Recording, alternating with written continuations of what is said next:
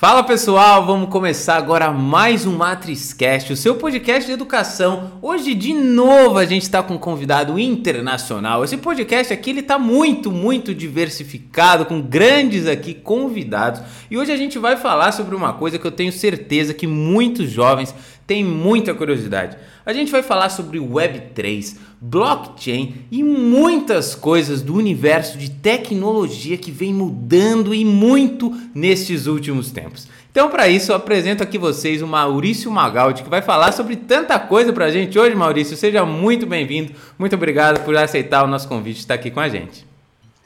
Obrigado, Fábio. Prazerzão estar aqui. Vamos falar com vocês. Vamos lá de Web3. Bora, bora. Vamos falar Web 3, né? Eu sou, né, um origem do Web, do Web 1, né? 1.0, acho que se chamava. Depois você me corrige, eu quero que você conte um pouquinho disso pra gente. Mas, né, pro, pros jovens, deve falar Web 3. O que, que é Web 3, né? Vamos introduzir esses conceitos, mas antes disso, Maurício, como é que foi que você foi parar nesse universo, né? Como é que é a sua trajetória, né? Que começou a se interessar por essas coisas? Você sempre foi um cara que desde sempre sabia que ia trabalhar com tecnologia, Web3, ou como que isso introduziu aí na sua carreira para você contar pra gente um pouquinho a gente conhecer?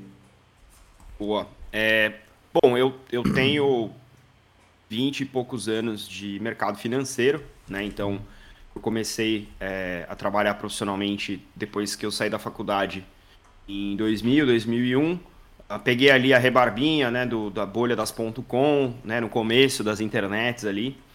E, e aí desde sempre trabalhei em banco, com grandes projetos, grandes bancos, grandes empresas, fazendo projetos transformacionais, né? E eu acho que a minha afinidade com o que hoje a gente chama de Web3 veio daí.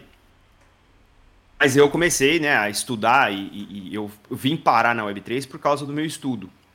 Eu comecei a estudar e eu descobri que eu não ia nunca mais parar de estudar, porque o meu pai, que é médico, nunca parou de estudar. E quando a gente foi para a faculdade, ele falou: legal, agora começa a sua vida né, acadêmica de verdade. Então nunca mais você vai parar de estudar. Essa foi a maldição. Isso, isso é muito bom, pai. né? Porque os jovens muitas vezes acham que, ah, não, acabei a faculdade, agora é só trabalho e nunca para de estudar. Ó, estamos aqui mais um exemplo que a gente aprende e tem que estudar é sempre, né? Um aprendizado contínuo, né, Maurício? É, e, e, e, é nessa de, de estudar que eu acabei cruzando, né? Depois de alguns anos, eu já tinha uns 15 anos mais ou menos, foi em 2014 que eu cruzei com o white paper, né? O artigo do Satoshi Nakamoto, que é o nome que é utilizado por uma entidade, ou uma pessoa, ou várias pessoas e uh, escreveram o, esse artigo, white paper, né, que a gente chama no mundo das criptomoedas, a gente chama isso de white paper, que é um documento que descreve o funcionamento do Bitcoin, né, e, e de como esse sistema digital, né, de dinheiro digital, é, deveria funcionar. Esse é esse eu cruzei em 2014, mas esse, esse white paper ele foi lançado em 2008, é, uhum. logo depois da grande crise global financeira, né, que aconteceu no final dos anos 2000 e marcou uma guinada do ponto de vista do mercado né, na possibilidade da gente finalmente ter o dinheiro digital. E foi aí que eu falei, ué, eu estou estudando há tanto tempo, eu, eu, trabalhava muito com analytics, com, com dados, com, com a, a, parte de regulatório e, e naquela época eu estou estudando um monte de coisa de dados e nunca tinha cruzado, né? Seis anos já que esse paper existe, eu não tinha cruzado com esse hum. negócio até agora, vou estudar esse negócio. Aí continuei lendo, né? Aí descobri a Bitcoin Magazine, aí fui olhando para o mercado, é, que naquela época, em 2014, tinha o Bitcoin, tinha outras criptomoedas, né? É, na época, e era uma coisa que, que, porque eu trabalhava em banco, ele era considerado uma coisa meio exótica, assim, uma Sim. coisa meio tóxica, né? então a gente não tinha muita abertura para poder experimentar com isso naquela época, né? Sim. Esse artigo e, aí, ele é disponível se qualquer um pesquisar ele tem, ou não? Hum, tem, tem, tem várias versões dele, mas se, se você for na bitcoin.org, tem, vamos dizer assim, a versão é, original dele em inglês, Show. né? É, é um paper muito bacana. E ele descreve uma tecnologia que combina várias outras tecnologias para você garantir que quando você transaciona um ativo digital na internet, ele não seja uma cópia do, do ativo que você está transacionando, né? Porque uh, qual que é o primeiro problema né, da internet, ou da Web 1 ou da Web 2? Quando eu te mando um e-mail, você recebe um e-mail e eu fico com uma cópia do e-mail. Então, o que Sim. você recebe é uma cópia, né? Quando a gente faz isso com um e-mail, com informação, não é tão relevante, mas quando você faz isso com dinheiro, você vai diminuindo o valor do, do ativo, né? Ele, ele é um, fica um ativo inflacionário, né? O valor dele, quando vai se multiplicando, ele vai diminuindo. Por isso que quando os bancos centrais imprimem muito papel, moeda, o dinheiro vai perdendo valor e a inflação aumenta. E na internet, naquele momento, a, a gente já tinha passado por todo o frenesi né, do, do, do peer-to-peer, dos torrents, né, em que o, o, valor percebido de filmes e séries e de música conta desse novo modelo tinha esvaziado, porque ninguém pagava por nada mais, né? Sim. E aquilo, quando eu li aquilo em 2014, eu falei, nossa, olha que coisa bacana, né? Significa que se a gente levar isso de fato para o mundo dos ativos digitais, como os MP3, a, a, o streaming, a gente pode recuperar valor em várias indústrias, inclusive na música, né? Eu é, tenho uma banda de metal há 25 anos. Bacana. Naquela época, não era tão, tanto tempo assim. Mas aí, pô, olha só, né? O ano que a gente lançou o primeiro disco da minha banda, minha banda chama Versover, foi o ano que o Napster explodiu. Ah. Nenhuma gravadora queria pegar é, a, o, disco da banda para distribuir, porque ninguém sabia o que ia acontecer com a indústria da música naquele momento, isso era finzinho ali, 99, 2000. Napster, para quem, não, quem aí... ainda não sabe, é aquele, é aquele aplicativo que você baixava as músicas, né? No computador. É, você baixava a música no computador, MP3, você podia baixar. Era uma revolução. Completas.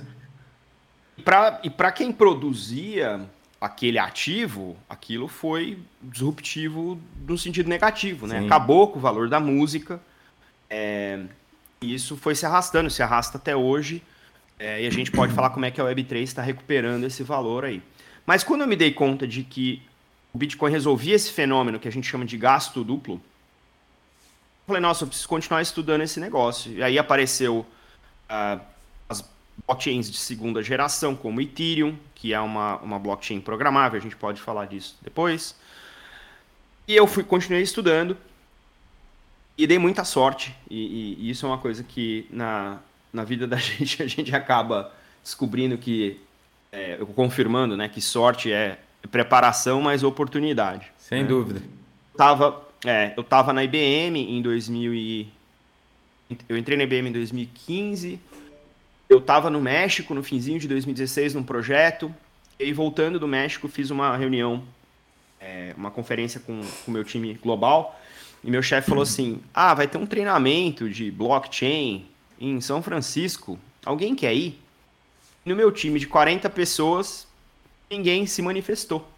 Eu falei, ah, eu vou. Eu tô sem projeto agora em janeiro, eu vou. E aí em janeiro de 17, eu peguei um avião, fui para São Francisco passar uma semana no laboratório da IBM aprendendo a trabalhar com uh, blockchain, que naquela época era uma blockchain a IBM estava ajudando a desenvolver com a Fundação Linux. É, para quem gosta disso, é o Hyperledger Fabric, que hoje é um dos, um dos projetos lá mantidos pela Fundação Linux. E eu voltei dessa viagem, e eu voltei no sábado, segunda-feira eu estava no escritório ali, procurando o que fazer, toca meu celular, e era o meu chefe né, da, da consultoria da IBM na América Latina, me ligou e falou assim, você está no escritório? Eu falei, não, tô, acabei de chegar. Ele falou, ah, vem aqui na minha sala, eu vou falar com você. Aí postei na sala do meu chefe, ele falou assim, ó, a gente precisa de alguém para tocar a consultoria de blockchain na América Latina. Você fez aquele treinamento lá em São Francisco, né? Eu falei, fiz. Ele falou, então você vai tocar esse negócio aqui pra gente na bacana. América Latina. E aí, a partir disso, eu nunca mais parei de trabalhar com nada relacionado a blockchain, né? Então, eu sempre é, fiquei lá dois anos e meio desenvolvendo uh, o, o negócio na região, mentorei algumas startups é, muito bacanas, algumas nem tanto, mas algumas muito bacanas, é, e sempre startups que estavam construindo coisas úteis usando esse conjunto de tecnologias. E como eu fiz engenharia de produção, eu sou egresso da UFSCar. Bacana. Eu, eu sempre achei bacana construir coisas com tecnologia. Né? A, a, o lado especulativo das criptomoedas estão tão relacionadas né, com, com blockchain elas nunca, não foram, nunca foram muito encantadoras para mim. Eu entendo porque que, ela, porque que essa especulação existe, mas ela não, não me move tanto quanto me move construir coisas que resolvam problemas reais com, com esse tipo de tecnologia. Show. Aí saí da IBM, é, depois de alguns anos tocando esse negócio, voltei para banco, é, continuei mentorando uh, algumas startups, a gente pode até comentar depois. E foi aí que eu comecei a, a, me dar conta de que eu precisava estudar mais frequentemente, porque como eu já não estava mais trabalhando com isso 100% do tempo, eu não podia também ficar longe, né, sem entender o que estava acontecendo com o mercado. E nessa eu fui procurar um podcast que me contasse o que estava construindo, né, o que, que as pessoas estavam construindo com esse tipo de coisa. E eu adoro o formato, assim, eu, eu sou um ávido consumidor de podcasts, Sim. os mais variados tipos de crossfit, de metal, de, de política, de música, de, de, blockchain. E eu acabei encontrando uh, pouquíssimos podcasts que tinham esse ângulo. Os que eu encontrei, eles eram em inglês e eram de fornecedores de tecnologia, então eles já vinham bastante enviesados. Eles não eram tão abertos, né? E, e, e era uma visão meio pouco crítica, assim, né? E eu falei, pô, quão difícil deve ser gravar um podcast, né? Mas se eu for fazer sozinho. Aí pesquisei com alguns amigos meus que trabalham com música, com estúdio, mas todo mundo muito assim, ah, tem que comprar um negócio com um microfone. Eu falei, pixe, se tiver que comprar um negócio aqui, não vai dar jogo, porque minha mulher não. Já, já, vou, já vou ocupar um tempo, né? Gravando. Ainda vou ter que gastar um dinheiro para um negócio que eu nem sei se vai voar. Aí eu descobri um aplicativo no celular e comecei a gravar dentro do meu carro, dentro da garagem do meu prédio, às 7 horas da manhã do sábado ou do domingo. Eu não tinha trânsito e era a melhor acústica que eu conseguia. um, então isso foi dezembro de 2019, quando eu lancei uh, o Block Drops, que é, o, que é o meu, a minha ferramenta de estudo. E, e a partir daí, enfim, explodiu, né? Porque convite para evento, convite para mentorias. Uh, eu, tive, eu tive, assim, muito cedo, logo que eu comecei a botar os episódios na rua, a Febraban, que é a Federação Brasileira de Bancos, lançou uma plataforma de conteúdo chamada Numis e se ofereceu para distribuir o Block Drops. Então eu tenho um, um, uma distribuição grande pela Febraban. É, foi o primeiro podcast em português falando de blockchain para negócios, né, para quem constrói com, com, tecnologia. É, depois de algum tempo, um ano e pouco, eu comecei a receber uma demanda muito forte para fazer ele em inglês. E aí eu comecei a gravar dois episódios todo final de semana, um em português e outro em inglês. E aí uh, foi aí que a audiência é, mais do que dobrou e eu comecei a ter convites para fazer eventos fora do Brasil. Até que no final do ano passado, né, nós estamos em outubro de 22, então em outubro, é um ano já, um, finalzinho de outubro de 2021, eu trabalhava num banco em São Paulo, e eu recebi alguns convites que chegaram é, para mim através do LinkedIn e do podcast, né, para trabalhar em tempo integral com Web3. E aí foi aí que eu falei, beleza, agora é a hora. Que bacana, hein, Maurício? Muito bom. Você, você viu, eu anotei alguns pontos. Você pode perceber que eu fico escrevendo aqui. É que para mim é sempre uma aula. Eu sou aquele que sempre tenho semanalmente aqui uma aula com algum especialista e vou aprendendo sobre eles, cruzando informações de vocês, entendendo alguns padrões até de pessoas bem-sucedidas e construíram bem suas carreiras. E veja bem, você trouxe dois pontos aqui para eu sumarizar para os jovens entenderem, né? Em dois momentos da sua vida. Em um, quando você foi no curso, né, que você disse que você pôs a sua cara tapa ali, né, foi lá, se jogou em algo que ninguém foi naquela época, né, você se aventurou nisso, que te abriu portas, né, que quando você voltou, abriu portas para você tocar o projeto que você tocou, para começar a estar tá dentro desse projeto de tecnologia. E depois, anos depois, né, eu acho que foi 2014, o seu podcast começou o quê? 2020? Quando foi? 19. 19? 19. Então, anos, cinco anos depois, você começa um podcast, né? Que também era algo novo para você, uma aventura nova que também te abriu portas. Então você vê que para a gente conseguir, às vezes, abrir as portas ou que, para que as oportunidades, como você disse lá da sorte, que é que você estava preparado, mas assim, para que isso aconteça, é necessário que a gente se mova também. Né? As oportunidades elas vão aparecer, mas você precisa também estar em movimento, pronto para recebê-las. Né? Você não pode estar parado, você está ali buscando coisa nova, aprendendo coisas novas. E quando você traz aqui para nós que você sempre estuda, para mim é uma coisa. Olha, olha que legal, porque as coisas que você está estudando, elas estão se desenvolvendo ainda. Né? Você está estudando Web3, que é algo em desenvolvimento. Você começou a estudar criptomoedas, que é algo até hoje em desenvolvimento. Então, assim, por que, que você estuda sempre? Porque as coisas estão evoluindo. Né? Ou a gente. não tem como. Né? Para você entender e conseguir trabalhar com as novas tecnologias, é por isso que a gente sempre traz essa questão tecnológica para a educação, porque eu acho que ela está acelerando muito. Né? As ferramentas que você usa, elas, o prazo curto de, de vida dela, o ciclo de vida é muito curto. Então você aprende aqui, amanhã é diferente. Né? Então você sempre tem que se reciclar e isso é muito importante. Agora, eu queria entrar num ponto que você falou muito bem. Você gosta de resolver os problemas, né, das coisas como que elas vão resolver e criar alguma solução para alguma coisa. Eu acho que a vida é isso mesmo, a vida é uma solução de problemas, a gente sempre tem que estar tá fazendo. Eu só quero fazer um paralelo antes disso, que agora eu lembrei. Você falou uma coisa, eu vou te, agora eu vou te falar por algo que eu escutei, eu adoro podcast também, e adoro consumir vídeos, às vezes, de, de pessoas falando, vários conteúdos, e eu aprendi uma coisa esses dias, né? Porque você falou assim, pô, ia fazer o um podcast, eu anotei aqui, mas você ficou meio assim, o que é que você vai ganhar com isso, né? Foi uma pergunta que talvez você fez que, você, que eu anotei aqui que você não sabia se ia dar certo ou não. E eu escutei, é, como é que chama o grande. Agora eu esqueci, o Clóvis de Barros falando isso. Ele falou que assim, talvez a vida não seja sobre o que você vai ganhar com isso. Talvez a vida não seja sobre o que você vai ganhar, mas sim sobre o que você oferece e sobre as propor o que você proporciona para alguém. Então, assim, talvez quando você fez o podcast, talvez né, você não sabia o que você ia ganhar, mas o que você proporcionou de informações para diversas pessoas. Né? Você proporcionou e ofereceu conhecimento para diversas pessoas. E no fundo, isso te trouxe um, um retorno. Né? Então, às vezes eu é falo isso. Né?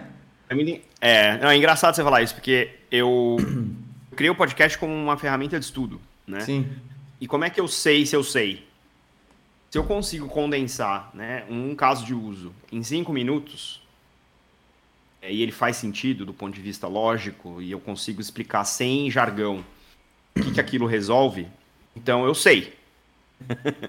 então eu tenho que estudar o suficiente para conseguir pegar todos os ângulos de várias matérias ao longo da semana sobre um determinado assunto, construir a minha opinião e traduzir aquilo para alguém que nunca ouviu falar de blockchain ou de criptomoeda, ou de Web3, ou de finanças descentralizada, ou de stablecoins, ou o que quer que seja o diabo que a gente está falando ali, de um jeito que as pessoas consigam usar o podcast para alguma coisa. Né? Então, é, é o meu método de estudar. Esse. E eu, eu não sou um escritor, eu gosto do bate-papo, né? Então, para mim, o podcast é uma, é uma mídia muito mais palatável. E aí, é, concordo 100% com, contigo quando você fala que esse foi o meu egoísmo, né? Por que, que eu vou fazer um podcast? Ah, eu vou fazer um podcast porque aí eu vou me forçar a estudar, Sim. eu preciso explicar isso de maneira condensada. E, obviamente, é, vou me preparar para isso ao longo da semana. Mas o que eu ganhei do podcast é infinitamente desproporcional. Porque o podcast me deu muito mais na minha profissão e na minha vida pessoal do que eu jamais vou ser assim, possível para mim oferecer através do podcast. Sim. É, é, é, é, é até injusto e, e, e, eu sou muito grato por tudo que o podcast me trouxe. É, as pessoas, os, os, os amigos, a, a, os oportunidades, oportunidades de negócio, é, o acesso, né? Então, uma coisa que assim, para mim é muito claro. Se, se eu ligasse para todos os 90 é, entrevistados que eu já fiz no, no Block Drops, falar assim: ah, me, me dá uma hora do seu dia, eles iam falar nem a pau. Mas se eu falo, não quer vir falar para minha audiência o que você faz com blockchain? Sim. A pessoa vem. E, e é, eu acho que esse é o poder da, da, da, da de, desse formato especificamente, né? De você conseguir é, compartilhar em escala de um nível de conhecimento, de um nível de acesso que no privado você não, não teria, né? E, e é isso, assim, acho que você acertou, assim, na cabeça, porque realmente eu mirei no negócio que, imagina, quando que eu ia imaginar que três meses depois de eu começar a fazer o podcast, a Febraban ia distribuir, tipo, não faz o menor sim, sentido, sim. não tem nenhuma não tem nenhum planejamento, porque são coisas que você não controla, né? Uhum. Não tem nenhum planejamento, assim, de, do que é que vai acontecer quando você joga uma coisa dessa no mundo, né? Sim. Mas é, é então, assim, exatamente. Assim, esse, é, esse, é, um, né? Esse é um exemplo. Tem vários exemplos de coisa que o podcast me deu e que que eu não vou conseguir devolver. não, mas é, é, é, isso, e falando isso, eu, eu trouxe isso para os jovens, né, para os jovens entenderem, porque muitas vezes, talvez na vida deles, na construção, e na nossa também a gente vai passar por isso, às vezes a gente pensa, putz, mas o que eu vou ganhar em troca com isso? Mas, cara, é, entregar algo para os outros, ou fazer e proporcionar às vezes vai vir em troca muito mais coisas, porque a vida é muito sobre isso, né? Sobre você ajudar, criar comunidades. A questão do networking que você fala, né? De trazer pessoas importantes, criar laços importantes. Cara, isso cresce demais. Né, isso te ajuda demais, né? As oportunidades, pelo menos na minha trajetória, elas vieram de pessoas que acreditaram em mim, né? E para elas acreditarem em mim, eu precisei conhecê-las, mostrar meu trabalho, conversar, trocar ideia. Bom, agora, Maurício, vamos para a pergunta que você disse aqui. Você falou resolver problemas. E aí, eu, como eu entendo, talvez um pouquinho de Bitcoin, um pouquinho de criptomoeda, mas eu estou aqui para aprender. Então, eu uma vez entrevistei aqui eh, neste mesmo podcast, né, um amigo meu de Austrália, e ele estava falando sobre bicicletas elétricas, empreendedorismo, né? Ele tinha uma empresa muito bacana. E ele falou muito sobre assim, é, hoje a economia que a gente tem, né? A gente vê o PIB, né? Tem as questões das moedas, né? Dos países, diferença de moeda entre um país e outro. Isso talvez não deixe muito claro a questão do PIB um versus o outro. E ele trouxe muito da questão da descentralização, de você ter uma criptomoeda, de você ter uma, uma moeda que seja mais igualitária para a gente fazer essa comparação entre os países. Mas o que, que eu quero te dizer é o seguinte: qual é esse problema que o Bitcoin, e aí a gente pode atribuir para qualquer criptomoeda, mas eu estou usando Bitcoin, ele resolve na questão, assim, por que, que a gente vai aderir ao Bitcoin? Por que, que ele é melhor hoje, por exemplo, do que o, o dinheiro que eu nem uso mais, mas o sistema que a gente tem? Qual seria esse problema que ele resolve para que a gente realmente queira, né, ou acredite que ele vai vir para ficar no nosso sistema? É, eu, eu vou começar respondendo com com um disclaimer aqui, né? Com uma nota. Eu não sou um maximalista do Bitcoin. Né? O maximalista do Bitcoin é aquele que acha que o Bitcoin é a solução final para o sistema monetário mundial. Eu, eu é, não sou uma pessoa dessas. Sim. O que eu acho que o Bitcoin resolve, e eu acho que esse é o, a grande sacada do, do, do paper e, e da implementação, é que o Bitcoin resolve o tal do gasto duplo. Então, se eu movo um Bitcoin, se eu mando um Bitcoin para você, não vai uma cópia do Bitcoin, vai aquele Bitcoin. E ele deixa de estar no meu endereço da minha carteira e passa para o seu endereço da sua carteira. É, é isso que acontece quando você está transacionando Bitcoins na internet. Sim. Isso resolve é, o problema que o Napster criou e que, o, que a internet em geral criou, é de você poder replicar inúmeras vezes um ativo. O Bitcoin resolveu isso. A blockchain do Bitcoin resolveu o problema gasto. Esse, esse, esse para mim é o, é o seminal. A infraestrutura onde roda o Bitcoin, que é a blockchain do Bitcoin, algumas outras características. A principal delas é que ela é resistente à censura. Se você tiver um computador ligado à internet, você consegue usar o Bitcoin. Você consegue movimentar valores sem depender do sistema financeiro tradicional. Ah. E o Bitcoin veio em resposta à crise de 2008, como eu falei lá no começo, justamente para desintermediar o sistema financeiro tradicional. Então, o fato das instituições hoje estarem começando a adotar Bitcoin para produtos financeiros específicos, praticamente uma heresia se você ler o paper do Satoshi e os fóruns é, de, de, dos quais ele participava, que eram os fóruns de Cypherpunk, onde você literalmente é, tinha pessoas tentando desintermediar o sistema financeiro tradicional, porque o sistema financeiro tradicional não é confiável. A visão cypherpunk. Então o Bitcoin vem e traz essa alternativa do dinheiro digital, que você não precisa confiar nas pessoas, você confia na aplicação. O protocolo que você usa para trocar dinheiro na internet, ele é confiável porque matematicamente ele é confiável. Você consegue olhar o código, você consegue olhar todo o rastro de transação, porque na, na, blockchain você tem os dados imutáveis, então você consegue ver todo o histórico de todas as bitcoins que já foram transacionadas né, no mundo inteiro. E isso traz um grau de transparência que o sistema financeiro tradicional até hoje não tem. Transparência é mais uma característica né, da blockchain do Bitcoin e das blockchains públicas em geral.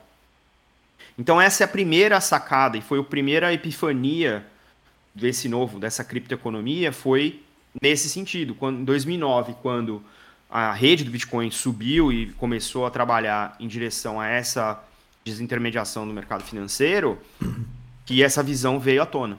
Então acho que esse, esse foi o chamado, né, é, a causa do, do Bitcoin nesse contexto. Bitcoin e outras, como Litecoin, até Dogecoin e, e algumas outras uh, blockchains dessa primeira geração, cada uma tinha um propósito. Do, o, o, a Dogecoin é um meme, a, a Litecoin era, era uma Bitcoin que rodava mais rápido, é, você tem os, as, as redes é, são dos, dos, dos dinheiros é, privados, dos dinheiros. Uh, como é que a gente vai chamar? Tipo Zcash e Monero, que são uh, blockchains com transações privadas. Uhum. É, então, esses, esses casos, eles vieram justamente para desintermediar o mercado financeiro tradicional. Aí você tem a segunda geração, que são as, blo as blockchains programáveis como Ethereum e afins, né? Onde você tem não só a mesma natureza do dinheiro uh, digital que você tem no Bitcoin, mas você tem uma camada de execução onde você consegue escrever regras de negócio. E aí abriu toda essa avenida para a gente programar o dinheiro. Eu consigo criar aplicações em cima dessas blockchains.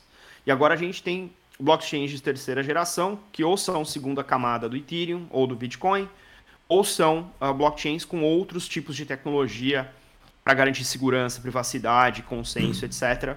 São as blockchains de terceira geração, como Solana, Near, Algorand e afins. Então, isso tudo aconteceu nos últimos 12 anos. essa, essa, quantidade. E, e pensa o seguinte, né? Você falou do, do, dos dinheiros, dos PIBs e tal, né? Até 2009, os bancos centrais tinham talvez aí 120, 110 moedas no mundo que eles precisavam prestar atenção. Você vai em qualquer site de criptomoeda, hoje em dia você vai ver lá que tem mais de 20 mil criptomoedas. Imagina você ser regulador e sair de 120 para 20 mil, né? E olhar assim, não sei nem, não sei nem do que se trata. E aí agora eu tenho que regular, né? Então acho que isso mostra esse fenômeno, né? E, e isso, esse fenômeno ele tem talvez dois motores principais. O primeiro é o, software open source. Você fez um episódio recente sobre é. isso. Sim. Então, o software open source ele te dá uma velocidade de inovação que um software privativo nunca vai te dar. Que a comunidade em volta do software open source, né, da, do, dos programas de computador de código aberto, ela, ela, ela promove ajustes e correções e inovações de uma maneira muito ampla de gente que é muito apaixonada, né? E que, e que faz isso com muita competência. Então, é, eu acho que essa é uma vantagem. E a segunda é que a gente teve nos últimos anos, em função até da pandemia, se você for pegar de maneira bem fria, uma entrada de dinheiro fiat, que a gente chama de moeda tradicional, no mercado cripto, levou para cima o patamar de preços né, especulativos dessas criptomoedas e gerou muito interesse tanto de investidores quanto de construtores, né, desenvolvedores, quanto de reguladores. Então, para isso a gente tem uma, é, né, toda essa grande oportunidade que aconteceu nos últimos 3, 4 anos. Então, acho que esse é o grande movimento. E aí, para falar de soluções, né, a gente começa a falar de soluções, por exemplo, é, para baseadas em blockchain, você construir um novo sistema financeiro em cima dessa nova tecnologia. Mas é, ela é mais componível, então você consegue construir um negócio que alguém vai usar, porque tudo é código aberto, então você constrói um negocinho aqui, bota um token para rodar, cria uma nova microeconomia, aquele token pode ser utilizado num outro instrumento que alguém vai programar em cima de uma outra coisa, pode usar aquele token. Então a gente começa a ter o grau de, de composabilidade que no sistema financeiro tradicional você não tem, né? Se o Itaú desenvolve uma aplicação, o Bradesco nunca vai conseguir ir lá e usar um pedaço dessa aplicação, nem no Open Banking, nem no Open Banking. Sim. Tá? E em cripto, né, uhum. em DeFi, que a gente chama, né, são as finanças centralizadas, DeFi é Decentralized Finance, a gente tem essas possibilidades. Então, você começa a ter graus de inovação, você começa a ter graus de transparência, quando os reguladores acordarem, a gente vai ter graus de regulação e controle que no sistema financeiro tradicional é impossível você ter, porque você não tem esse grau de transparência que as blockchains permitem você tenha. Então, é olhando para essas, né, essas primitivas, né, composabilidade, programabilidade, descentralização é, e composabilidade, programabilidade, descentralização. Eu escrevi um documento enorme, um report enorme sobre isso esqueci o quarto, a quarta primitiva conceitual. Mas enfim. Mas está ótimo. Depois a gente volta nisso. Essas são as primitivas que te permitem construir essa nova realidade, essa nova economia e que de alguma maneira a gente vai ver isso permeando né, a, as coisas que a gente faz é, pouco a pouco e quando isso funcionar, a gente não vai mais falar de blockchain. Eu falo de blockchain desde 2017. Não vejo a hora de parar de falar de blockchain, porque se a tecnologia funciona, a gente não discute a tecnologia. A gente discute os usos de negócio, né? Sim. Então hoje a gente ainda fala muito de blockchain, blockchain primeira camada, segunda camada, algoritmos de consenso, pipipi, popopó e tudo isso é, são é, termos muito voltados para a infraestrutura. A gente usa internet, quando você pega o seu celular, por exemplo, você não está preocupado se vai, o IP vai funcionar, se vai conectar. Você não quer nem saber. Se o Wi-Fi estiver funcionando, resolveu. Né? então eu acho que em algum momento é, o mundo das blockchains vai deixar de ser foco e simplesmente vai ser onde a gente faz negócio. Né? E eu, eu, eu trabalho todo dia para que isso vire realidade. Sem dúvida. Espero muito que vire, porque ó, eu já tô, eu já vou ser obrigado a colocar aqui no, na descrição desse episódio o artigo que você falou que eu quero ler, eu quero aprender sobre isso. Eu sou fascinado por inovação, porque assim, eu acho que o mundo ele, ele, é, ele é movido por isso, né? Você, ah, vai mudar o sistema tradicional. Vai, cara. Você acha que vai ser o mesmo para sempre? Ah, vai, vai, as coisas mudam, né? Você mais para área de tecnologia, eu trabalhei muito com carro em 2011 eu fiz o, um, o primeiro projeto de um Fórmula elétrico no Brasil. E assim, naquela época, pô, um Fórmula elétrico, 2011. É, e eu saí para fazer o meu mestrado em 2018 porque eu queria fazer um autônomo. Não, autônomo? É, mas o que que faz com aquele antigo? Cara, para, vamos mudar, as coisas mudam, as coisas evoluem, né? Isso é muito interessante e bacana de se ver, né? Quando você fala de blockchain, e aí eu estou conectando também com o episódio que eu gravei eh, agora sobre open source e tudo mais, exatamente ele falou a mesma coisa, o Rafael aqui, as comunidades, né? Você tem um, um, um código aberto, todo mundo pode ver, todo mundo pode compartilhar daquilo e melhorar. Né, pegar, eu acho que a gente caminha, né, Maurício, até as novas gerações e, e tudo que eu vejo aqui, a gente quer muito mais transparência, a gente está muito mais atrelado a comunidades, né? Quando a gente fala aqui de podcast. Colaboração. É, é comunidade. É as pessoas usarem as ferramentas em conjunto e crescerem para as tecnologias, como você disse, conseguirem se desenvolver e a gente fazer negócios em cima disso. Né? Porque eu acho que essa é a parte legal, né? Depois que você consegue implementar, bom, agora o que, que eu consigo fazer com isso? Pô, isso é bacana demais, né? Isso é muito interessante. É, é muito e, Muito massa. E a...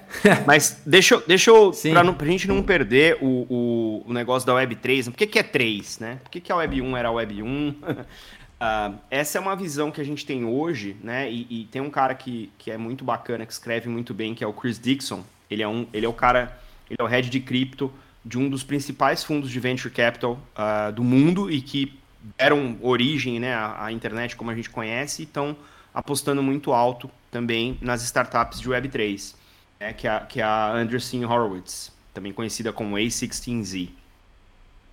Sim. E o Chris Dixon, ele, ele em foi 2020, ele cunhou, num dos artigos que ele escreveu, ele cunhou essa, essa visão, né, de que a Web 1 era a web do read, da leitura.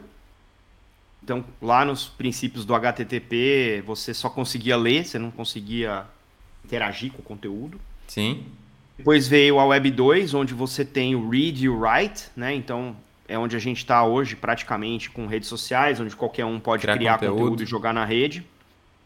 E a Web 3 é read, write e own. E é ler, escrever e ser dono.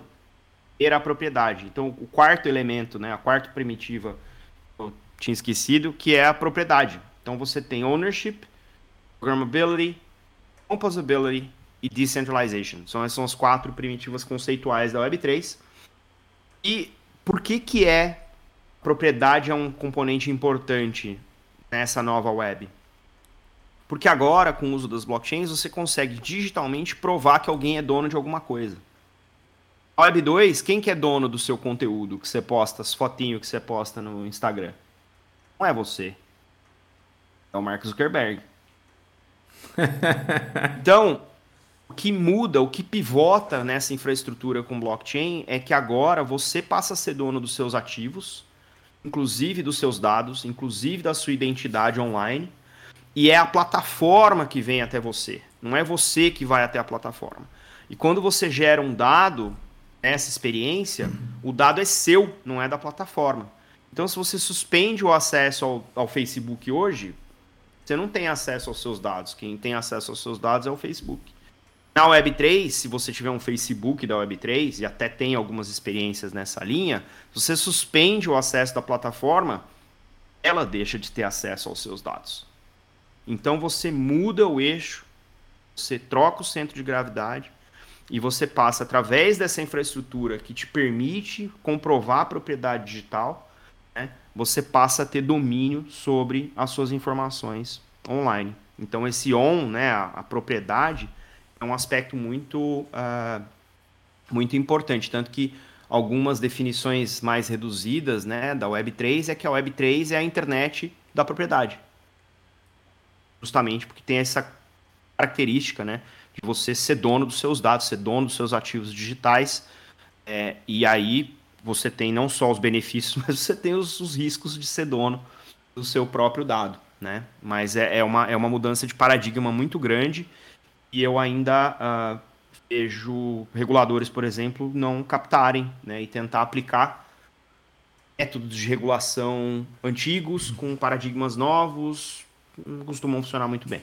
Muito bacana. Essa aí eu achei incrível você falando da Web3 aqui, né? A questão de você ser dono do. Porque é verdade, né? Você tá falando isso. Eu dei risada porque você tá falando exatamente a verdade, né? Eu, pô, a gente tá aqui, a gente trabalha, produz conteúdo no Instagram, YouTube. Cara, não é meu mesmo, é deles, né? Eu tô fazendo, colocando lá. E, e tudo que você tá falando desde o início com blockchain, agora com Web3, é sobre esses pilares que você falou, né? Sobre a questão de descentralizar né? O poder está tá dentro, muito concentrado, né? As regulações em uma única pessoa, em alguma única coisa, descentralização, transparência, né? Quando você fala de códigos open source, de você poder ver para onde está indo, né? Essa questão de dados também, que você está mandando dados, não sabe o que estamos fazendo com ele. Bom, transparência, descentralização e agora você também falou da questão de propriedade, né? De dar poder a nós, usuários, a nós, criadores, né? A cada pessoa. Né? Isso vai muito no conceito de descentralização, que quando você dá poder para cada um,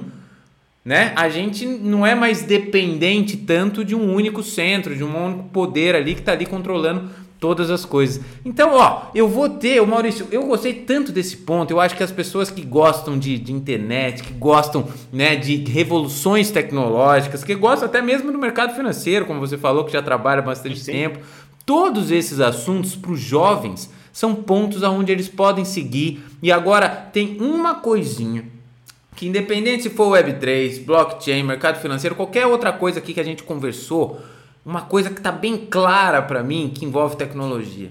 Né? Tem que entender um pouco de tecnologia, saber o que é possível. Não estou falando para ser programador, gente, mas entender o que, que a tecnologia é capaz, porque todas essas revoluções elas estão sendo feitas por códigos, estão sendo feitas por algoritmos, por programas, por o que você pode fazer através da tecnologia. Então, entender esses conceitos para os jovens hoje, porque se hoje já é tanta coisa que a gente está discutindo, imagina daqui 10 anos, daqui 15 né? As coisas vão ser muito mais ainda. Então, Maurício, eu gostaria só que você deixasse um recado final para os nossos jovens. Eu gostaria que você falasse, eu vou deixar todos os links aqui do seu podcast também. Se você tiver algum outro site, alguma coisa para a gente falar com você, deixa que eu vou colocar aqui o link na descrição. Vejam vocês aí que adoraram o nosso bate-papo, vem, falem com o Maurício, uma pessoa super receptiva. Nossa conversa, né, veio aí do LinkedIn, né? Trocamos mensagens, estamos aqui compartilhando esse conhecimento com vocês. Então, palavra é sua, Maurício. Obrigado. É, assim, é, como é voltado para estudante, né, esse bate-papo, acho que uma das coisas que até a gente estava falando na prévia é que não tem caminho. Sim. O caminho é a gente que faz, assim, eu acabei de chegar em Londres, tem quatro meses que eu tô aqui, completamente improvável, né, no, aos 44 anos, receber uma proposta para mudar de país, para trabalhar com um negócio que eu fazia de graça na garagem do prédio, né? É uma coisa completamente surreal. Né? Então, e é só estudar. Assim, é, é uma coisa muito doida. É, você está disposto a, a, oferecer o pouco que você tem. Eu não, eu não me considero um especialista. Eu tenho tenho pavor das pessoas, ah, um especialista, pelo amor de Deus, olha para outro lado, né? Porque eu não sei nada, eu tô, eu tô estudando e ao mesmo tempo que eu tô estudando, eu tô compartilhando aquilo que eu estudo e, e, e já falei muita groselha no podcast e a galera, isso é muito bacana da Web3, assim, em cripto, as pessoas, elas, elas estendem a mão para te ajudar. Então, aprender em público é muito bacana, porque às vezes eu falo uma groselha, alguém me manda uma mensagem assim, Maurício, isso aqui que você falou, dá uma lida nesse artigo aqui, eu não sei se é exatamente essa conclusão que você chegou, não é exatamente isso que os caras é, publicaram nesse artigo aqui, dá uma olhada. Aí eu vou, vou ler e falar, putz, é, não é mesmo, realmente, errei. e beleza, porque no final das contas, a gente sabe um pouquinho mais do que um grupo de pessoas, e aí você pega e dá um pouquinho, né, aquele teu pouquinho a mais ali, para aquele grupo de pessoas, e, e, isso vai alimentando uma espiral super positiva de, de reforço de conhecimento é, e isso, uh, eu tenho uma rede assim que eu. O privilégio para mim ter uma rede, a rede que eu tenho, que, que é praticamente a rede que me faz a minha curadoria de conteúdo para mim. E eles nem sabem, mas eu agradeço toda semana a todo mundo que manda é, os links os conteúdos para eu ler, para eu estudar. Eles às vezes nem sabem que eles estão contribuindo com tanto. Sim. E, e, sou muito grato a isso também, essa, essa rede, né? É, e as coisas que, que eu acho que para quem está começando na carreira, né, tá na escola e, e, vai entrar no mercado profissional, aprende a fazer networking, cara. Networking é uma, é uma coisa é, é tão simples de fazer, mas também é tão fácil de errar. Né? O networking você nunca faz quando você precisa, você faz quando você pode, Sim. né? Então assim, ah, tô, tô no estágio aqui, é, tô patrão aqui, pô. Tem um amigo meu que não tá no estágio, manda mensagem. E aí, cara, o que, que você está fazendo, né? É, um artigo aqui no trampo, os caras comentaram, manda, ó, dá uma lida aí, vê se te ajuda, não sei o que e tal. Ó, soube de uma vaga, talvez não seja sua praia, mas se pá, é interessante. Então, assim, você sempre está olhando, uh, tem uma expressão no, no, no, inglês que é o pay it forward, né? Pague para frente, né? Não é o payback, o payback é pagar para trás, né? É, e é isso, networking é isso, é você estar tá sempre é, se antecipando ao que as outras pessoas precisam ou poderiam precisar de você no pouco que você pode ajudar. Né? Às vezes a gente não tem muito para ajudar, mas, pô, você conhece alguém que conhece alguém que tem uma vaga que, meu, de repente um, um, uma amiga tua é que tá precisando tem um perfil, ou, ou, ou, se ela dá uma estudadinha, ela, ela, ela pega. Isso aí, cara, é um negócio que movimenta muito, assim. E, e eu, o pessoal reclama muito do LinkedIn, ah, tem muito bot, tem muito spam. Eu já troquei de trampo no LinkedIn cinco vezes, cara. Meus cinco, último, uh, cinco últimas trocas de, de, de, trabalho foram via LinkedIn, né? Porque você tá ali. Eu sei que é uma, é uma plataforma centralizada, então os puristas que me perdoem. mas, mas é uma plataforma bacanérrima, assim. Sim. Eu tô no LinkedIn acho que desde 2004, Ajuda. sabe? É, eu, vi, eu vi muita vi muita coisa mudar na plataforma e, e é uma plataforma super receptiva. É, Então, assim, se vocês estiverem ouvindo aqui e forem me contatar, né, manda mensagem, ó, oh, Maurício, ouvi você no Matrizcast lá com o Fábio, queria acompanhar seu trabalho aqui e tal. A gente poder também saber quem é que veio, porque tem muita, muitos aleatórios, sim, né, que às vezes sim. a gente não sabe, acaba não dando a atenção correta, né? Mas networking, cara, e você tem, pô, tá com dúvida, ah, não sei fazer um negócio. Melhor approach é o approach da Nike. Just do it. vai e faz, mete as caras, entendeu? Na pior das hipóteses, você vai aprender. Né? Sim. Eu acho que é o grande objetivo é da gente fazer as coisas, é a gente sair melhor do outro lado. Então, é, um, é, uma, é um momento. É, fazer isso, ainda mais estando na escola, que você ainda tem alguns de nós, né? Os mais privilegiados têm uh, espaço para experimentação, acho que é importante experimentar também e, e, ter isso bem consciente, né? De que você está aprendendo o tempo todo. Então é isso, ou a gente ganha ou a gente aprende, e às vezes a gente aprende, aprender é melhor do que ganhar. Sem dúvida, Maurício. Muitíssimo obrigado. Então depois eu vou deixar aqui o seu LinkedIn. O podcast também eu deixo, né? Você tem um podcast, né? Eu tenho, eu tenho, na verdade, eu tenho dois podcasts. Oh. Essa, essa, é a, essa é a coisa mais doida da minha vida. É, eu comentei, né, que eu comecei o Block Drops em 2019, então vai fazer três anos agora no final do ano que eu toco também igual você todo final de semana. Nunca Show. perdi uma semana em três anos. É, todo final de semana tem. E o Block Drops é esse digest, né? Eu, eu faço uma, uma, uma, análise das três principais manchetes da semana e eu decido quais são, porque o podcast é meu. Isso aí. as que eu acho mais poder, curiosas. Poder, e, poder. E, é, e as, e as que, pô, eu não, que às vezes eu não, não, estudaria se eu fosse estudar as coisas que eu gosto. Sim. Entendeu? Eu vou lá e estudo as coisas que eu não entendo, né? Coisa nova, né? E, e então tem isso todo final de semana. É, e quando eu fui convidado para vir para Londres trabalhar como diretor global de estratégia de cripto da 11FS, que é a consultoria onde eu trabalho hoje, eles têm um dos principais podcasts de cripto, chamado Blockchain Insider.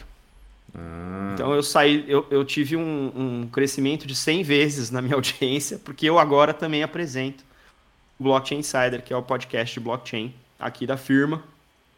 E sim, me sinto muito honrado. Meu, meu co-host é o Kai Sheffield, que é o, o head de cripto da Visa Global. E onde a gente tem, a cada 15 dias, um episódio. A gente alterna entre um episódio de insights, onde a gente explora temas específicos com convidados, e um episódio de novidades, onde a gente cobre o último mês de todas as novidades que aconteceram no mundo das, das cripto, dos blockchains, dos DeFi e dos NFTs e afins. E é onde as pessoas podem acompanhar o meu trabalho em inglês, porque quando eu comecei a fazer o Blockchain Insider, eu parei de fazer o Block Drops em inglês, porque também, né, vamos combinar, ninguém precisa de três podcasts do Maurício uh, todas as semanas. Então pode me acompanhar, fico muito feliz de poder compartilhar um pouquinho dos meus estudos com vocês. E me achem no LinkedIn, eu tô como Maurício Magaldi. No Twitter eu tenho a conta do Block Drops, então se você for procurar lá o Block Drops Pod, para me acompanhar nos conteúdos em português. 0x Maurício, para acompanhar os conteúdos em inglês. Uh, que mais? Também estou no Instagram, Block Drops Podcast. Uh, que mais é isso? Bom. Essas são as principais redes que eu uso, mas com certeza o LinkedIn é onde eu passo mais tempo é onde eu compartilho mais dos meus estudos, assim. Muita coisa que eu pego no meio da semana, relatório, é, artigo, Sim. eu repasso, comentário. Então, se quiser ficar por dentro, me segue lá também e a gente vai trocando ideia, porque não está pronto. Tem uns 10, 20 anos aí para a gente ter realmente uma criptoeconomia. Espero poder ver isso. Vamos, vamos sim, ajudar a construir, sem dúvida alguma. Muitíssimo obrigado, Maurício. Depois eu vou fazer um, né, um compilado de todas essas informações e vou colocar aqui todas as redes que você falou. E olha, foi incrível aprender de cripto, aprender de Web3. Muito obrigado. Eu espero que todos os ouvintes tenham adorado, assim como eu, esse episódio. Muito obrigado, Maurício. Obrigado, ouvintes. Até a semana que vem. Não se esqueçam de compartilhar esse conteúdo com todos que, assim como eu, adora saber sobre tecnologia e inovação. Até a próxima semana. Valeu!